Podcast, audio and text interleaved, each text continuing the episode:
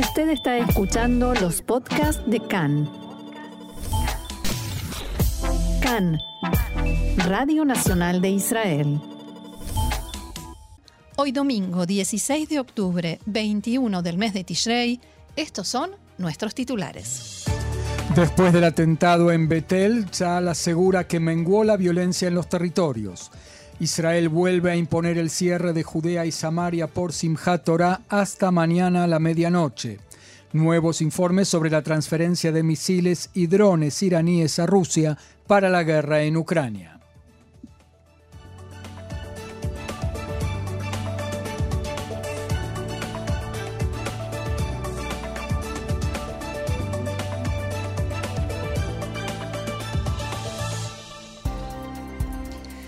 Vamos entonces al desarrollo de la información. Cinco días después de instaurado un sitio parcial a Nablus, en cuyo marco los palestinos que salen de la ciudad son sometidos a estrictas revisaciones en las barreras, en las fuerzas de defensa de Israel indicaron que los atentados terroristas que salen de la ciudad se redujeron de modo drástico.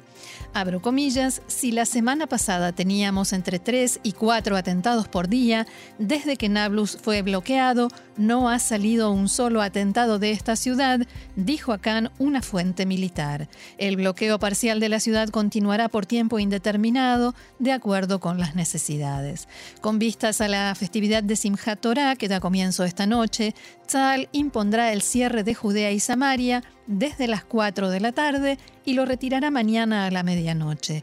Al término de una reunión de evaluación de seguridad llevada a cabo por el ministro de Defensa Benny Gantz, se decidió denegar permisos de entrada a Israel a unos 164 familiares de terroristas en Nablus y alrededores. En el último año fue bloqueada la entrada de más de 2.500 familiares de terroristas que perpetraron atentados contra civiles israelíes. Fuentes de defensa indicaron, el mensaje es, quien se dedica al terrorismo atenta también contra sus familiares y allegados que no podrán trabajar en Israel o ingresar al país por otros motivos. La presión contra esta milicia continuará. Durante la noche, soldados de Tzal dispararon contra un sospechoso que lanzó una bomba incendiaria contra un autobús israelí en el cruce de Sif, en Judea, al sur de Jerusalén. Los soldados identificaron un impacto. En tanto, el Ministerio de Salud de la Autoridad Palestina indicó que uno de los manifestantes que fueron heridos ayer por las fuerzas de seguridad en la aldea Kawarat Bani Hassan, junto a Ariel en Samaria, falleció como resultado de las heridas. En el atentado en Betel, en Samaria, fue herido este viernes un joven de 25 años de edad en su hombro por una bala disparada por terroristas mientras se hallaba en la Sukkah, su cabaña construida por la festividad de Sukkot, en el patio de su casa. El joven fue trasladado para su atención médica en el hospital Shaarei Tzedek de Jerusalén. Soldados que se hallaban de guardia en la zona dispararon contra los terroristas y abatieron a uno de ellos miembro del Hamas de 23 años de edad, habitante de la aldea Der Yarir en Binyamin. El otro terrorista de 19 años huyó y fue capturado ayer por la mañana en la aldea Der Yarir, junto con otros dos sospechosos de estar involucrados en el atentado. En su casa se hallaron implementos de combate, uniformes y material de propaganda. Las fuerzas de defensa detuvieron en la aldea a, otros, a otras dos personas sospechosas de asistir a los dos terroristas. El portavoz de Hamas, Hassam Qasem, dijo que la resistencia palestina se extiende a toda Cisjordania y golpeó esta vez al norte de Ramallah. En enfrentamientos entre palestinos y soldados de Tzal ayer a la tarde en la aldea Kawarat Bani Hassan, aledaña a la ciudad de Ariel, en Samaria, un soldado de Tzal resultó levemente herido por el impacto de una piedra. No fue necesario trasladarlo al hospital. La agencia de noticias palestina WAFA informa de cinco heridos palestinos, entre ellos dos en estado grave. Decenas de palestinos prendieron fuego a neumáticos y lanzaron piedras contra las dotaciones de Tzal, las respondieron con medios de dispersión de manifestaciones y con fuego real contra uno de los líderes de los disturbios. En el barrio de Sheikh Jarrah, en el noreste de Jerusalén, se produjeron durante la noche enfrentamientos entre judíos y árabes. Entre otros, las partes se lanzaron mutuamente piedras. La policía arrestó a tres sospechosos de estar involucrados en los disturbios. En la avenida Barlev, aledaña a ese barrio, fueron apedreados varios vehículos, según sospecha la policía, por habitantes judíos. No se informó de heridos. En otro orden, el Monte del Templo en la ciudad vieja de Jerusalén se abrió esta mañana para los visitantes, incluidos los judíos, y no se informó de incidentes.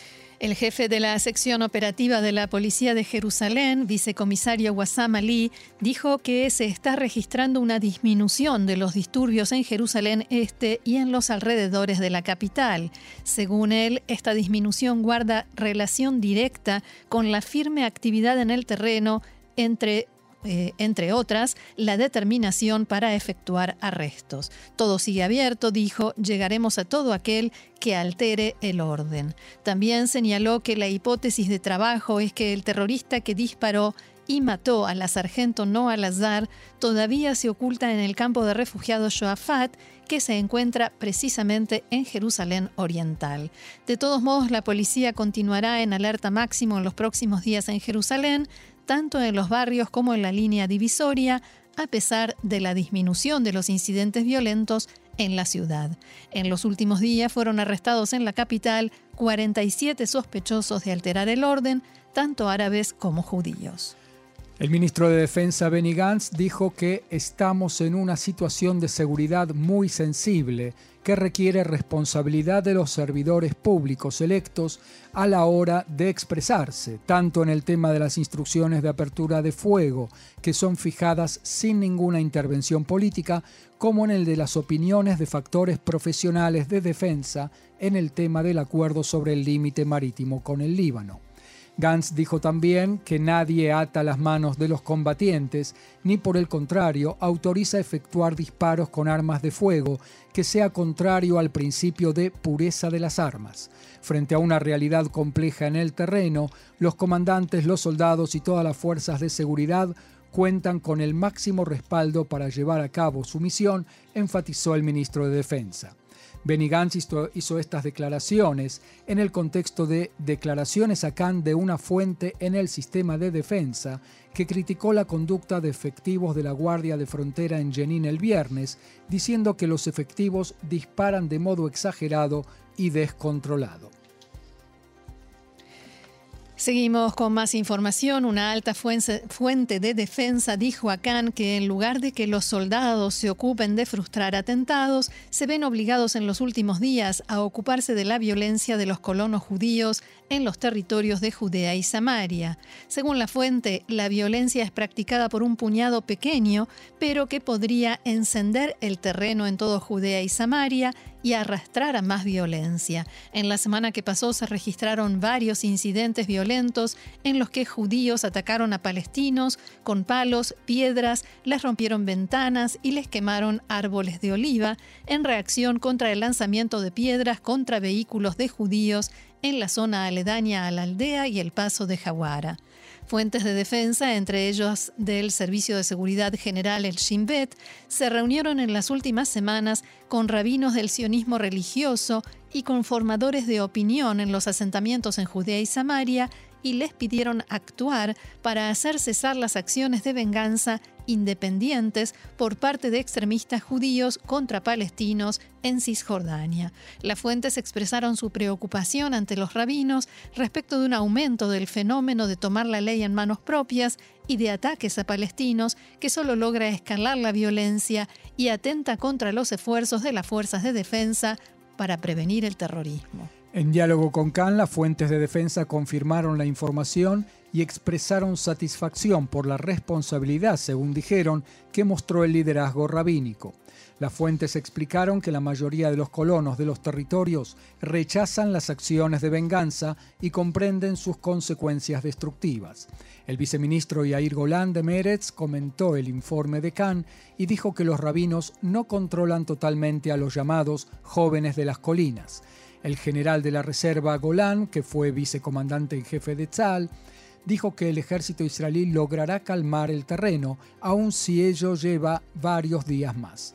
Lo hemos hecho no pocas veces, la pregunta es ¿y ahora qué?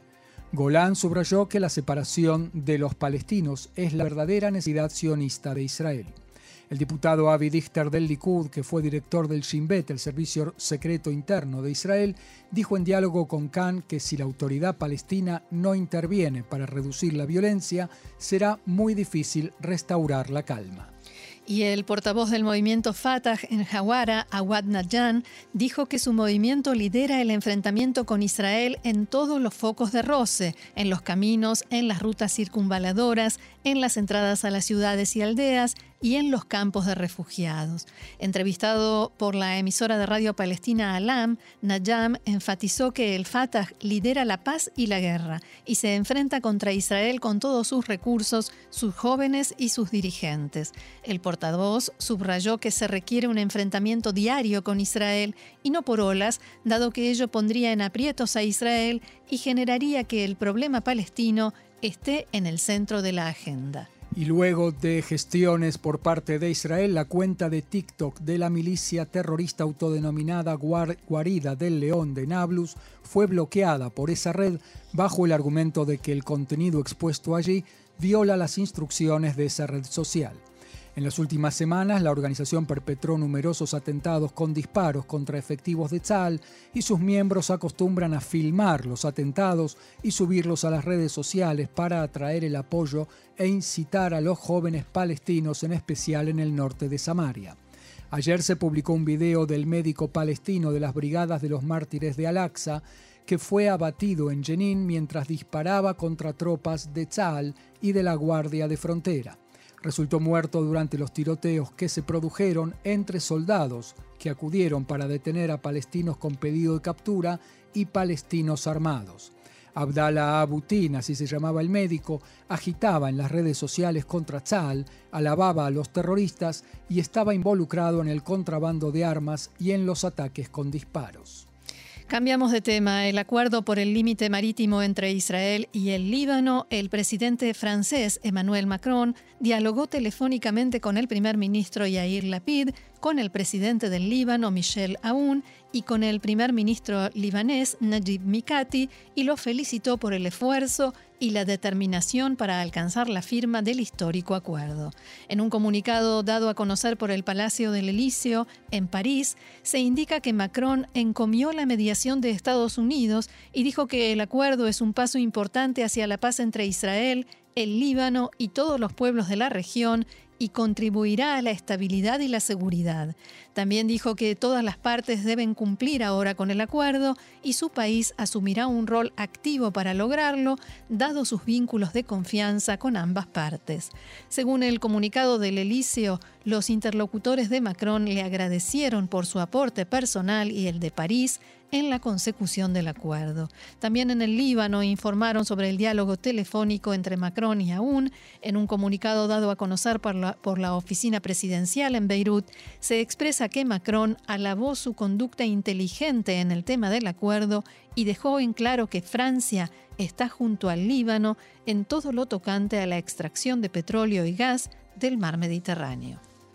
Hablamos ahora del grave accidente que tuvo lugar en Turquía en la mina de carbón de Amasra, en la provincia de Bartín, en el norte de Turquía, cerca del Mar Negro. Allí se produjo una explosión a unos 300 metros de profundidad, en la que 41 trabajadores resultaron muertos. El ministro del Interior, Suleiman Soilú, informó que 11 mineros están hospitalizados, 5 de ellos en estado grave, y que 58 personas fueron rescatadas ilesas. El presidente de Turquía, Recep Tayyip Erdogan, visitó el lugar del accidente y prometió a las familias de los mineros fallecidos ayudas financieras del Estado.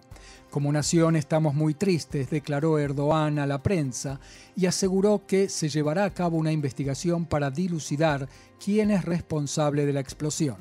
Erdogan dijo que los culpables serán juzgados y que seguirá de cerca la investigación. Hay que decir, Marcelo, que la zona donde está ubicada esa mina es uno de los bastiones de apoyo a Erdogan y por eso le puso tanto énfasis y fue personalmente hasta ese lugar.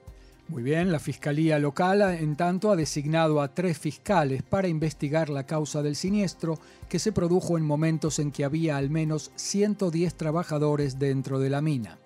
Aquí en Israel, el primer ministro Yair Lapid, que también es ministro de Relaciones Exteriores, ofreció a su par turco Mevlut Cavusoglu la ayuda de Israel. Los funcionarios turcos agradecieron el ofrecimiento, pero al mismo tiempo dijeron que la operación de rescate terminaría en unas horas, una vez que se verifique que no hay más personas atrapadas en la mina. La embajadora de Israel en Ankara, Irit Lilian, difundió un mensaje de solidaridad en su cuenta de Twitter, abro nuestros pensamientos están con Turquía.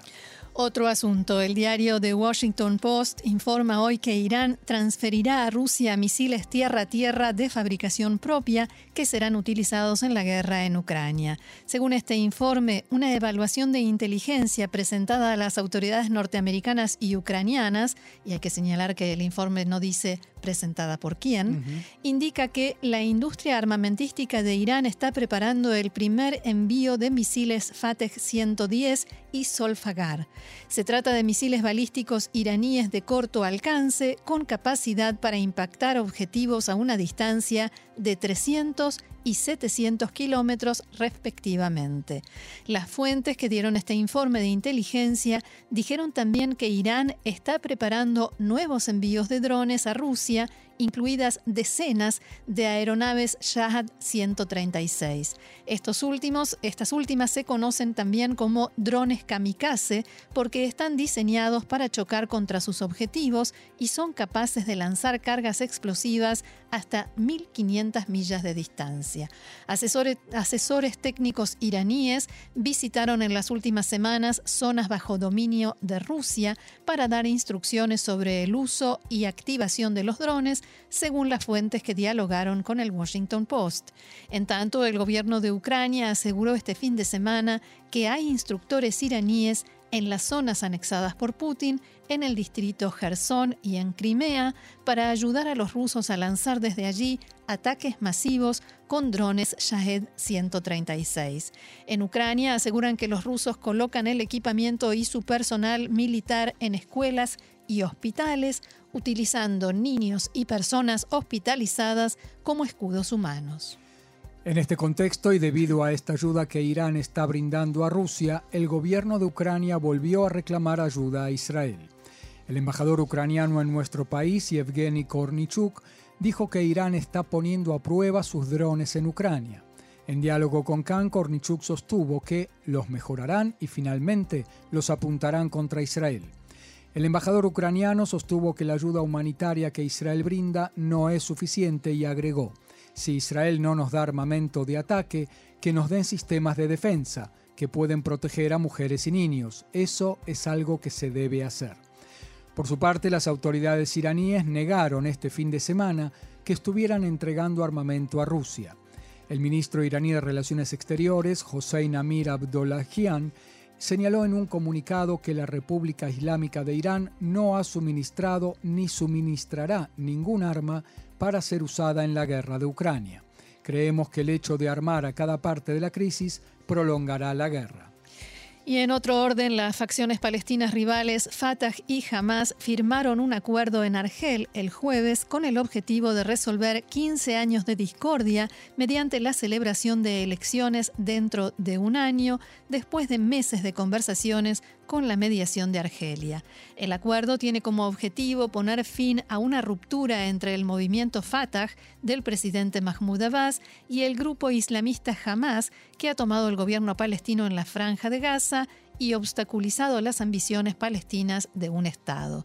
Sin embargo, reinaba escepticismo respecto de que las elecciones presidenciales y legislativas pudieran generar cambios concretos después de las promesas incumplidas anteriores. Las delegaciones no acordaron formar un gobierno de unidad, como sí lo habían hecho en otras ocasiones, pero que tampoco cumplieron. Asam al-Ahmad, alto funcionario de Fatah, prometió que el acuerdo se implementará y no quedará en letra muerta y describió los años de división interna palestina como un cáncer. El líder de Hamas, Ismail Haniyeh, dijo que el acuerdo marcó un día feliz para los palestinos y un día de tristeza para la ocupación israelí.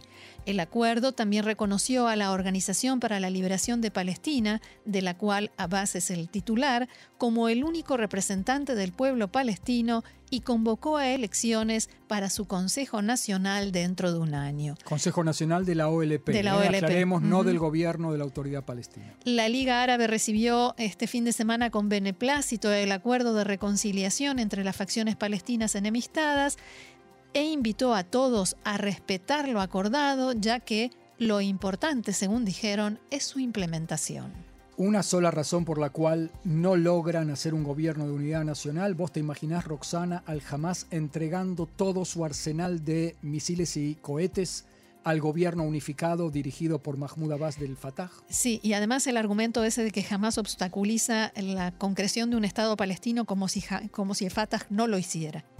Sí, y podríamos estar, dar una conferencia entera sobre este tema, lo dejamos para otro momento porque, por otra parte, el medio norteamericano Axios informa hoy que las autoridades en la Casa Blanca están profundamente decepcionadas por las últimas declaraciones del presidente de la autoridad palestina, Mahmoud Abbas, que dijo que desconfía de la administración Biden.